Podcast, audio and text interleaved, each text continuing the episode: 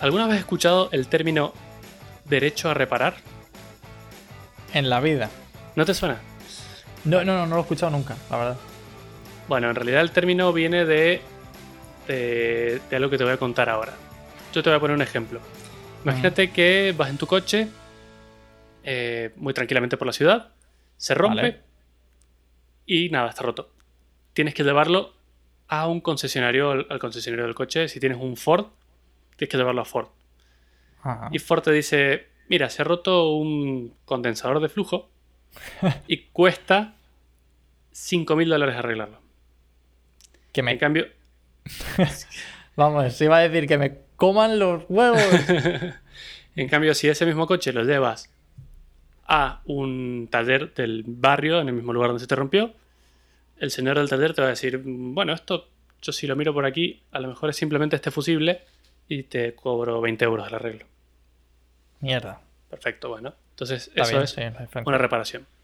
Entonces, como siempre, me voy a remontar un poquito al pasado y te cuento que en los años 70 Ujú. casi todos los dispositivos electrónicos, si te comprabas una radio o, bueno, no ordenadores porque no eran tan comunes en esa época, pero cualquier cosa, dentro, si lo abrías, traía en su interior un papel en el que tenías un diagrama técnico que te mostraba todo el circuito y qué hacía cada cosa.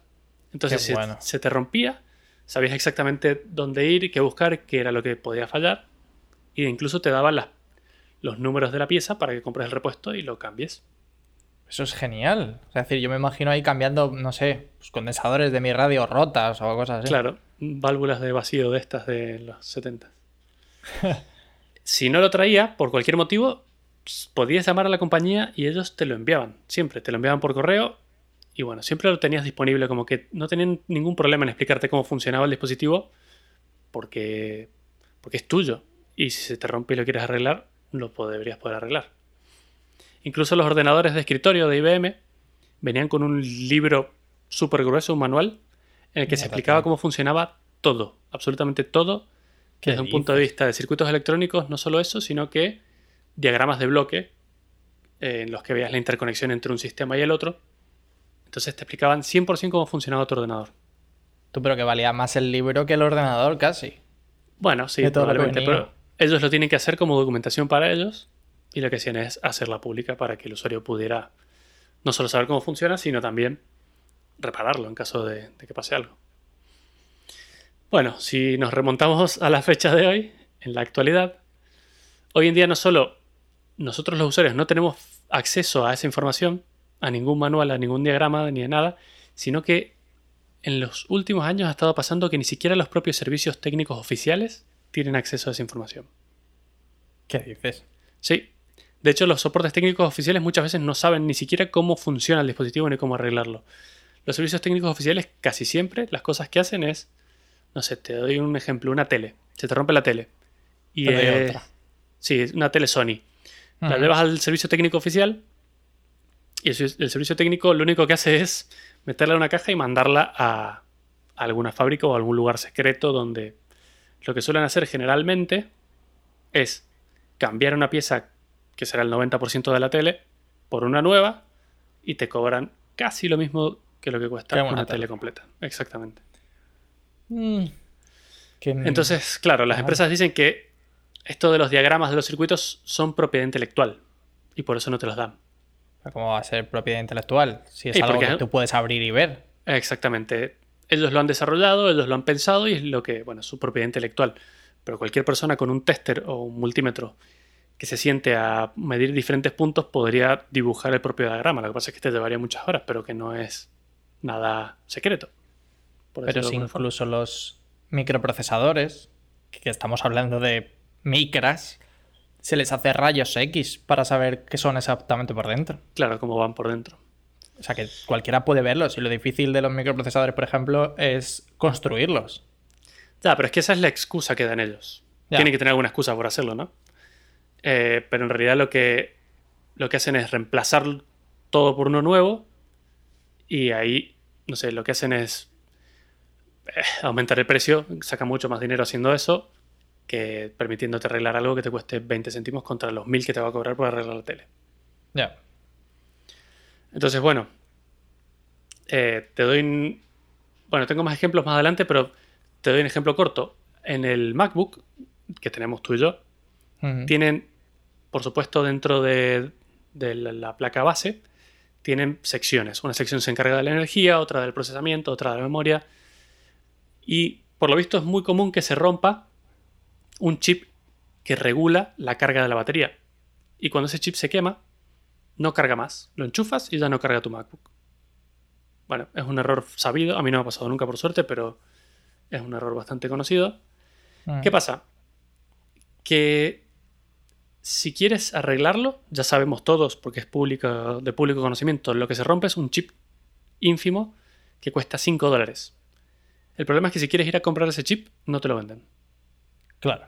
Incluso siendo otra empresa que no es Apple la que lo fabrica. Pero esa empresa tiene prohibido venderlos al público.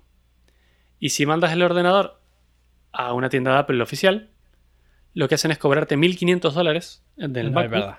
¿Qué Te lo juro. Sí. Porque te tienen que cambiar toda la placa base. Venga, ¿Qué te hombre. parece? Me Es la única opción que te dejan. No, no- no te dan opción. Porque como no te venden el repuesto y no tienes otra que o pagar eso o comprarte uno nuevo que a lo mejor te cuesta 1.700 en vez de 1.500. Pero Y es que yo hago como, como el tweet que vi ayer, ¿sabes? Me voy a la tienda de Apple y cojo el ordenador y lo reviento contra el suelo. Es que y te, te quedas sin una sin la otra. Ya, bueno. Hay, había una muy parecida que hacía Apple, que era... eh, no sé si sabes que, claro, el chip de, de la huella dactilar valía nada. Nada. Y normalmente se- el botón se rompía con una facilidad inmensa. El Sí. botón este de apretar, ¿no? El botón físico que tenían entonces. Bueno, pues la gente compraba ese botón y lo reparaba por su cuenta, que aparte era como muy fácil. Pero los cabrones, para que pasases por el. por los canales oficiales, tenían una manera de validar que lo que tú estabas cambiando era oficial dentro del hardware. Y si lo hacías de manera. eso, por un chanchullo, por así decirlo, te bloqueaban en el sistema operativo el hecho de utilizar la huella dactilar. Exactamente, eso es justo una cosa que tenía apuntada para contarte y es que Apple ha instalado un chip que se llama T2, que está en todos sus ordenadores, y lo que hace es detectar que si alguno de los componentes ha sido reemplazado por uno que no ha sido vendido por ellos, sino uno alternativo, que seguramente te costará 100 veces menos, literalmente 100 veces menos, eh, directamente no arranca el ordenador. Ya está, ¡pum! Ahí se queda bloqueado. ¿Por qué? Porque no tienes accesorios oficiales de Apple. Lo mismo pasa con el iPhone a partir del 11. Sabes que no puedes cambiar la batería tú. Ya, ya, son unos. A partir del 11 la batería viene con un hardware específico que la identifica como original. Y si tú te compras una batería china y te cuesta, te cuesta no sé, 12 euros y la instalas, el teléfono no arranca directamente. Madre mía. Y bueno, ¿Dónde vamos a ir a llegar?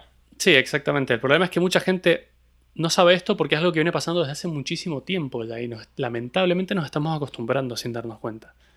Pero todo el mundo sabe que si se te rompe la pantalla del teléfono probablemente tengas que cambiarlo porque lo que te cuesta es casi lo mismo que el teléfono. Cuando la realidad es que una pantalla no debería costar más de 20 euros porque no- no- se fabrican por millones y millones y son muy baratas.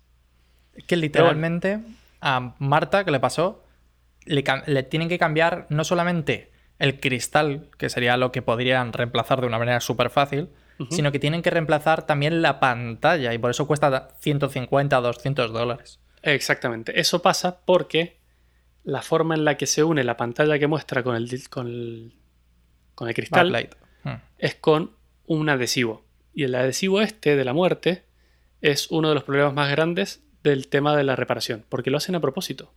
Es un adhesivo que lo pegan y ya después no se puede quitar. Cuando lo quitas rompes todo. Lo mismo pasa con algunas partes internas de los MacBook.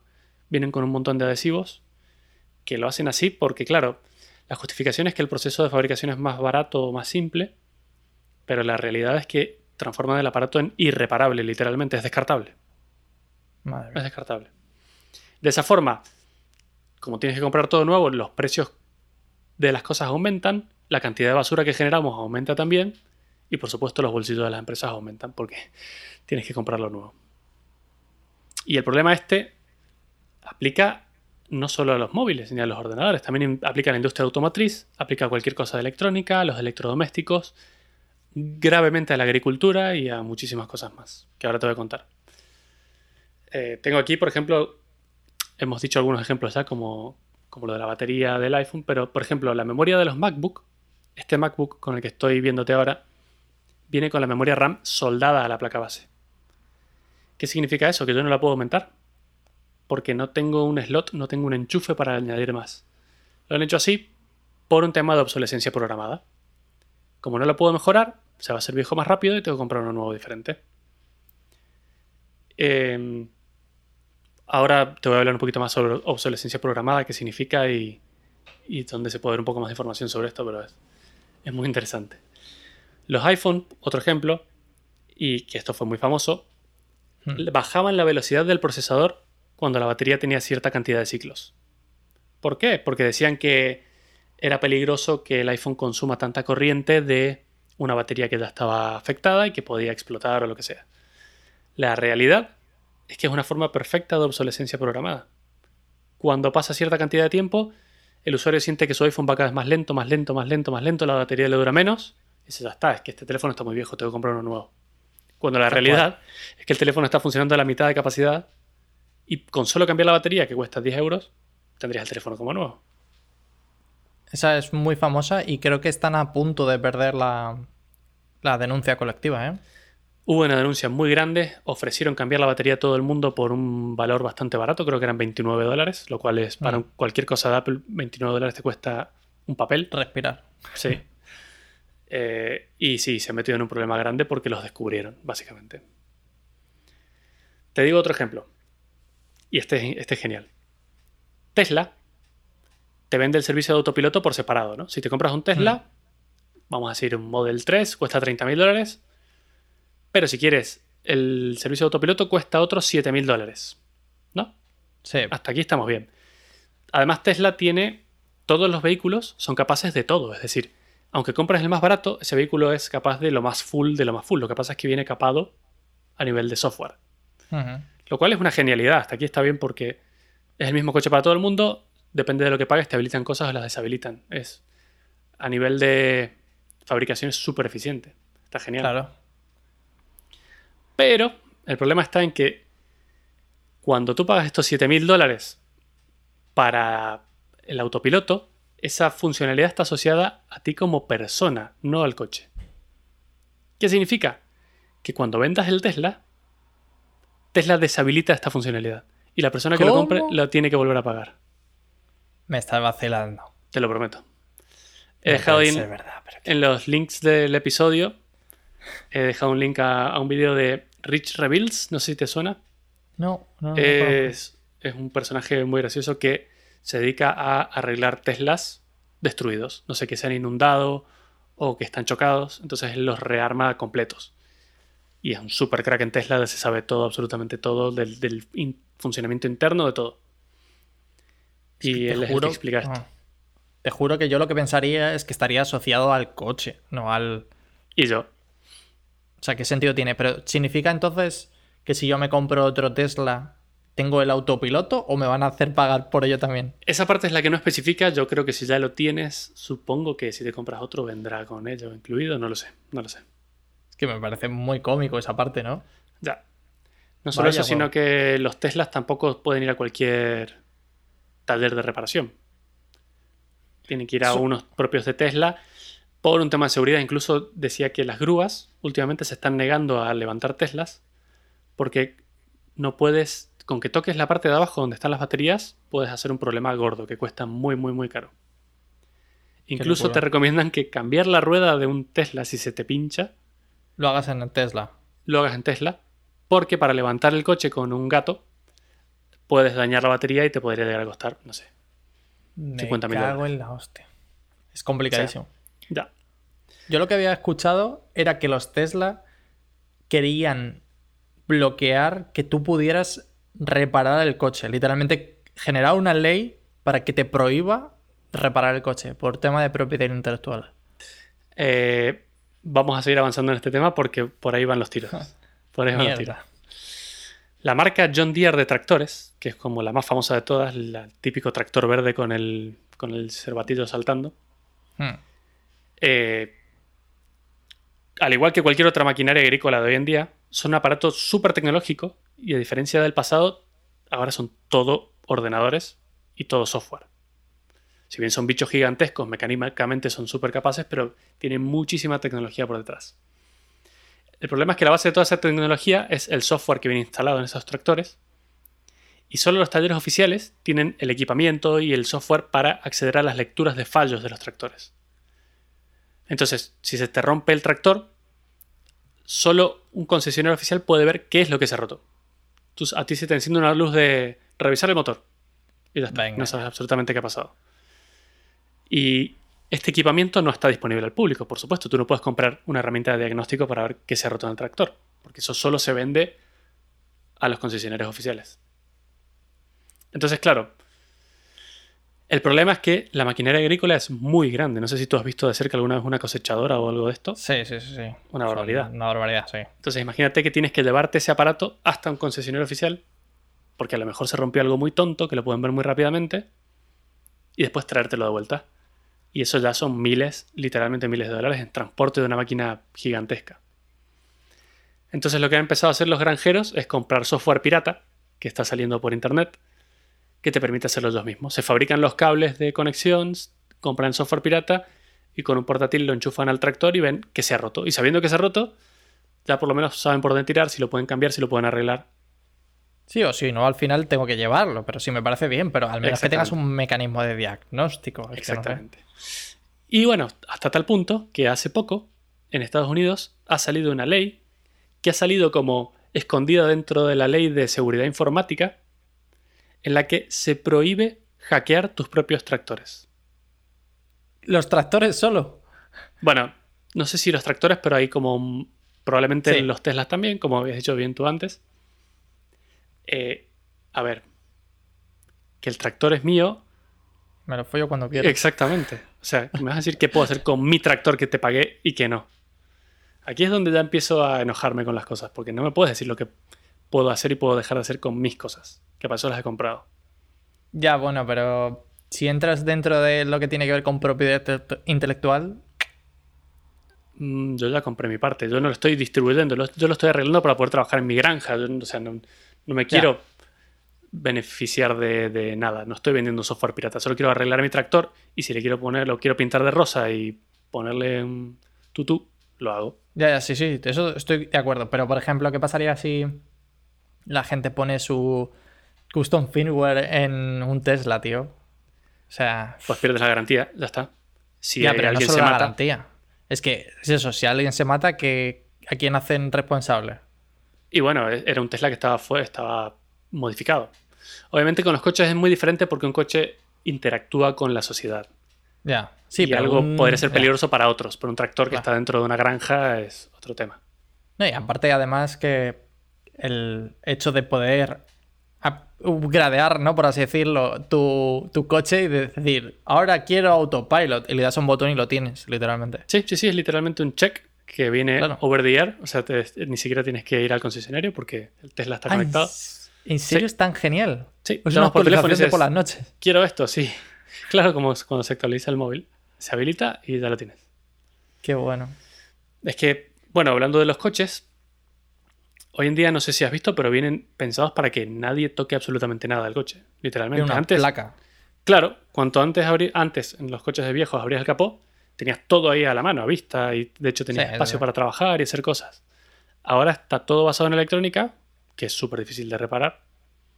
Y además suelen poner eso que tú decías, es como una tapa de plástico encima del motor, que no te deja ver absolutamente nada. Solo te deja el agujero para el tapón del agua y del aceite para un mantenimiento mínimo y básico y ya está. Pero no quieren que toques nada. ¿Por qué? Porque ellos te van a cobrar muchísimo más caro cuando lo lleves y te cambien todo el motor entero porque una bujía fallaba. No sé. Ya. Eh, incluso la electrónica que viene no solo en los coches, sino en muchas cosas, viene como envasada en, en un bloque de epoxi, en un bloque de que es duro. Eso mantiene la electrónica muy bien ante vibraciones y, y el clima, pero es imposible de reparar. Cuando tú intentas abrir eso, te cargas todo lo que hay dentro también. Claro, necesitas otro bloque, básicamente, de POXIC para poder ponerlo ahí y ya está. Y para ir a un, un ejemplo más cercano, la propia Nintendo Switch, como un montón de dispositivos más, trae unos tornillos especiales que Ah, solo se pueden quitar con un destornillador que tenga una forma adecuada, únicamente. Lo han hecho así para que nadie la pueda abrir. Bueno, nadie. Mm. Cuesta conseguir los destornilladores, pero los consigues. Básicamente es un triángulo. Sí, sí, Entonces- ese me lo sabía porque además lleva toda la vida, creo. Nintendo Y, lleva eso. los, y cómo evitaban eso era muy gracioso porque era que el destornillador era propiedad intelectual de Nintendo. Entonces la gente que lo vende lo está vendiendo de manera ilegal. Claro, No sé ahora si se vende, claro. No sé si ahora se vende de manera ilegal o ya ha vencido la, la patente, pero No lo sé. Bueno, de hecho, los, los tornillos de estrella, que son famosos, también se llaman Philips. ¿Por qué Sí. se llaman Philips? Porque los implementó Philips con sus dispositivos electrónicos para que nadie los pudiera abrir. ahí lo ves. Y bueno, increíble. Pero bueno, de todo esto ha nacido un movimiento en Estados Unidos que se llama Right to Repair, que es como el derecho a reparar. Y es un movimiento que lo que hace es pedir al Estado que intervenga y que regule estos monopolios, porque son directamente monopolios de reparación. Y de esta forma permitir a los usuarios, no solo a los usuarios, sino que a un servicio técnico independiente. Si yo quiero llevar mi Nintendo Switch a un servicio técnico independiente y no la quiero mandar a Nintendo porque me van a cobrar el triple, que me dejen. O sea, ¿por qué, por qué está prohibido? ¿Por qué no se le permite a, a este independiente arreglar cosas? Si hay gente totalmente capacitada. O a mí mismo, es mía, es mi Nintendo Switch. Quiero abrirla, quiero romperla, quiero hackearla. Mientras no piratee cosas, ¿dónde Claro, está mientras el mal? no violes propiedad intelectual, a mí me parece que Claro. está bien. Entonces, bueno, este movimiento de Right to Repair es eso. Pelean para que las herramientas de diagnóstico, por ejemplo, de los tractores John Deere estén disponibles al público, que cualquiera las pueda comprar. ¿Por qué no? ¿Por qué no me puedo comprar mi herramienta y diagnosticar yo mismo? Si soy un manitas, o sea, si, si soy, si estoy capacitado para arreglar un tractor, ¿por qué no puedo saber qué se ha roto para poder arreglarlo? Claro. El único tema que veo es, como bien dices tú, es aquello de perder la garantía, ¿no? Y que en Estados Unidos, por desgracia, es como el día a día. O sea, aquí si algo va mal y es culpa del fabricante, imagínate. Aquí ha pasado de que han denunciado a Tesla porque el coche se ha empotrado contra una pared o cosas así. Sí, Entonces- sí, eh, hay una claro. industria que se llama la industria del juicio, que eso también es un tema complicado y es que todo el mundo demanda a todo el mundo por todo. Exacto. Entonces también hay que cubrir a las empresas porque además, imagínate que a un Tesla le cambias la batería por una que te hiciste tú en tu casa y explota, eso es mala imagen para Tesla. No Ese solo, aunque, aunque no se vayan a responsabilizar porque el coche no estaba original, pero en las noticias va a salir que un Tesla explotó y, y eso es mala, mala publicidad, por supuesto. Claro, es ahí donde. O sea, ¿dónde pones el límite, sabes? Bueno, eso es lo que hay que, regular justamente. Eh, el movimiento este, Right to Repair, lo que hace es pelear por eso. Incluso es- es- se ha hecho famoso a nivel global, que antes era solo en Estados Unidos, pero ha, ha cruzado fronteras ya. En Canadá, por ejemplo, ya se está teniendo en cuenta empezar a legislar el tema. Y lo gracioso es que todo empezó porque un político importante, que decían el nombre, pero ni tú ni yo lo vamos a conocer, se le cayó el móvil y se le rompió la pantalla. Curiosamente es el mismo teléfono que tengo yo, un, un Galaxy S8 de Samsung. Y entonces fue a Samsung y dijo, hola, quiero que me arreglen la pantalla. Y cuando le dijeron que costaba más caro arreglar la pantalla que comprar este teléfono que ya tiene un par de años, comprarlo nuevo, el tipo se escandalizó. Dijo, pero esto, ¿en qué cabeza cabe? ¿Cómo puede ser que sean descartables literalmente las cosas? Cuando se pueden reparar y puede seguir funcionando perfectamente. Porque vamos a tirar una cosa que funciona perfectamente porque se rompió literalmente la pantalla. Entonces, bueno, en Europa me alegra contarte que ha empezado también un movimiento. Hay una propuesta de ley que se propuso en 2019 y creo que se ha aprobado y se pondrá en marcha en Oh. 2021. Genial. Sí, y esto lo que hace es obligar a los fabricantes a dar disponibilidad de repuestos para todos sus productos durante toda la vida útil del producto.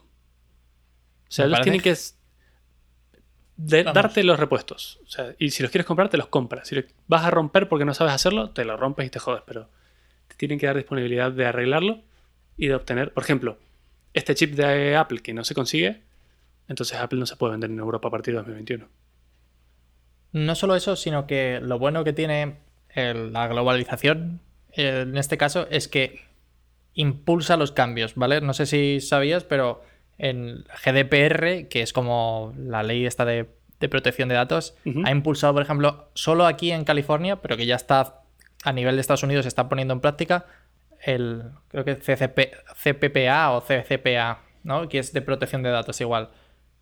Me encanta porque esta norma en 2021 significa que los dispositivos van a estar disponibles, los repuestos van a estar disponibles en todo el mundo al final. Exactamente, sí. Y si no lo consigues en un lugar, de última, si lo venden en Europa, cualquiera lo puede mandar a pedir a Europa y, repararlo. Pero de última, hay herramientas. Eh, además, otra cosa que incluye esta ley, que me encanta, es que los dispositivos tienen que ser reparables. No mm. puedes ya empezar a usar esos pegamentos de la muerte que no te permiten arreglar nada. Tiene que ser fácil. más difícil. Bueno, es que muchas veces si lo, si lo que da bronca es que son difíciles de reparar porque lo hacen a propósito difícil de reparar, no porque no tengan los medios. Hay veces que sí es un objeto muy complicado y es difícil de hacerlo reparable, pero hay otras que lo hacen complicado a propósito. Y esas son las que no se permiten. ¿Pero tú crees que sería reparable un iPhone? Yo he cambiado pantallas de iPhone hasta que empezaron a ser.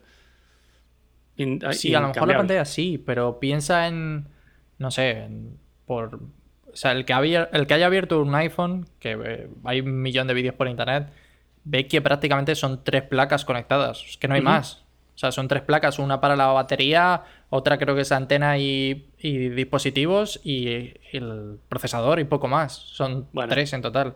Está bien, pero que te dejen cambiar una de las tres. Ahora se te rompe la pantalla y tienes que tirar todo. Ya, sí, eso es una mierda. Entonces, bueno, y otra cosa que va a tener en cuenta, que me encanta, es lo que he comentado antes, la obsolescencia programada u obsolescencia prematura. Voy a dejar en las notas del episodio un link a un documental genial que es bastante viejo ya, pero habla exactamente de la obsolescencia programada y de qué significa. Y es un ejemplo muy bueno que pone es son las bombillas de luz. Que bueno, ahora son LED, ¿no? Pero antes eran de filamento y una bombilla de filamento podía durar literalmente 100 años. De hecho, ahí mismo en California hay una estación de bomberos que tiene una bombilla que lleva como 120 años encendida y nunca se ha apagado, ¿no? Sí, algo así me suena, sí. Sí. ¿Por qué? Porque son una cosa que es súper indestructible. Entonces, ¿qué pasó? Los fabricantes de bombillas más famosos de todo el mundo dijeron, si yo las hago indestructibles, vendo 100 y ya está, no vendo nunca más nada, pues me, me cierro el negocio y ya está. Entonces se juntaron en una convención en la que decidieron hacer que las cosas se quemen, que las bombillas se quemen a un tiempo determinado.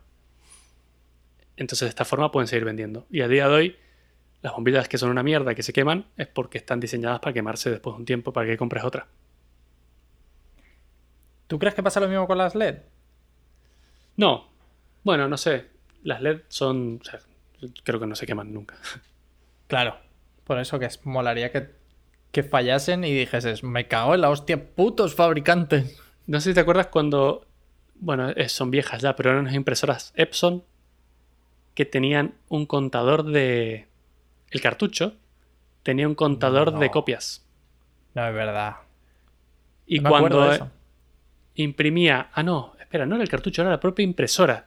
Tenía un contador de copias y cuando imprimía cierta cantidad dejaba de funcionar. Entonces tenías que llevarla al soporte técnico en el que te decían ah, no, es que este modelo ya está, ya está viejo y está, no, lo soportamos más, tienes que comprar una nueva. Pero, hijos... Sí. Unos hackers encontraron el chip en el que se almacenaba el contador y simplemente cambiando ese chip por otro, puedes usar la impresora para siempre. Qué Todo está en el documental este que te digo de obsolescencia programada y, y te lo recomiendo si no lo has visto. Es muy bueno, es cortito, pero súper interesante porque habla de todo esto de cómo están haciendo las cosas dispositivos de un solo uso o dispositivos descartables, que debería estar prohibidísimo, la verdad. Cierto. O una cosa, por ejemplo, Nikon, el fabricante de las cámaras, está yendo en contramano ahora mismo y han quitado la autorización a cualquier servicio que no sea oficial de reparar cámaras. O sea, si tú tienes una, un taller de cámaras, tienes prohibido reparar cámaras Nikon, no te lo permiten. Y no hay nada que podamos hacer al respecto porque la ley los protege. ¿Pero que protege el qué? O sea, estamos locos. La, in- la- por lo mismo, en lo que se escuda en la, la Propiedad intelectual. propiedad intelectual. Exactamente. Pero bueno, hay herramientas, se está teniendo más en cuenta. Eh, por suerte está, la gente está siendo más consciente. Ahora en la época de pandemia es como que ha crecido mucho esto porque la gente está en sus casas aburridas y dice, uy, se me ha roto algo y Amazon no está mandando cosas, lo voy a arreglar. Y es cuando se dan cuenta de todas estas limitaciones, está viendo un poco más de visibilidad del tema y con un poco de suerte a ver si esta ley aplica y, y llega a todo el mundo. Hay una página que me gusta mucho, que salió en base a esto, que se llama iFixit. No sé si la conoces. Sí, sí, sí. Son los que han abierto todos los dispositivos, ¿no? Y tienen como guías de es. reparación y aparte le ponen una puntuación, ¿no? A cada dispositivo. Exactamente. Casi todos los dispositivos que se te ocurran los han abierto ellos y lo detallan al máximo y te dan una cantidad de detalles excelente en la que cuidado cuando abras esto porque hay un tornillo aquí, cuidado con esto otro, esto es lo que hace tal cosa, este chip es tal y tiene un montón de información de cualquier cosa. Es como una guía para desmontar. La guía que no te da el fabricante te la dan esta gente. Sí, esa página es genial. Han tenido muchos problemas ya. Apple los ha demandado un montón de veces. Eh, se han tenido que joder porque no les queda otra. Los de Apple, digo. Ah, Eh, claro, porque tú puedes abrir tu dispositivo, ¿no? Y sí, Claro, claro, exactamente. al final no estás Sí, no hay- haciendo nada ilegal. No hay nada secreto ahí, no hay. o sea, no, no- no es secreto, es tu dispositivo. Claro. Y bueno, y como bien decías, ellos dan un puntaje que tiene la dificultad de reparar algo en ese dispositivo, lo cual está genial. Porque si esto aplicara a todo, al ir a- al corte inglés o al MediaMarkt y comprar un ordenador, al lado del precio, estaría muy bien que ponga dificultad de reparación. Eso estaría Un bien. puntaje. ¿Por qué? Porque si te compras un dispositivo que es barato, pero sabes que no se puede reparar, bueno, ya sabes lo que estás comprando. Pero si pones un dispositivo que es conocido porque es reparable, podría, ese podría ser un factor importante de, de compra, ¿no? ¿Te Hmm. comprarías un coche que sabes que no puedes reparar? No. No, o sea, ni lo más mínimo dices, ¿no? Aquello de yo abro yo abro aquello y ni siquiera se puede abrir el el capó, ¿no? Hay que cambiar el motor completo. Lo que sea, hay Claro. que cambiar el motor. No, estamos locos, no. Esto Bueno, o sea, lo decir- mismo debería aplicar a todo. No. Estoy de acuerdo, sí. Hay una cosa que dice el fundador de la página esta que te he comentado, que se llama iFixit, que es como la frase que tiene y es que si no lo puedes arreglar, no es realmente tuyo.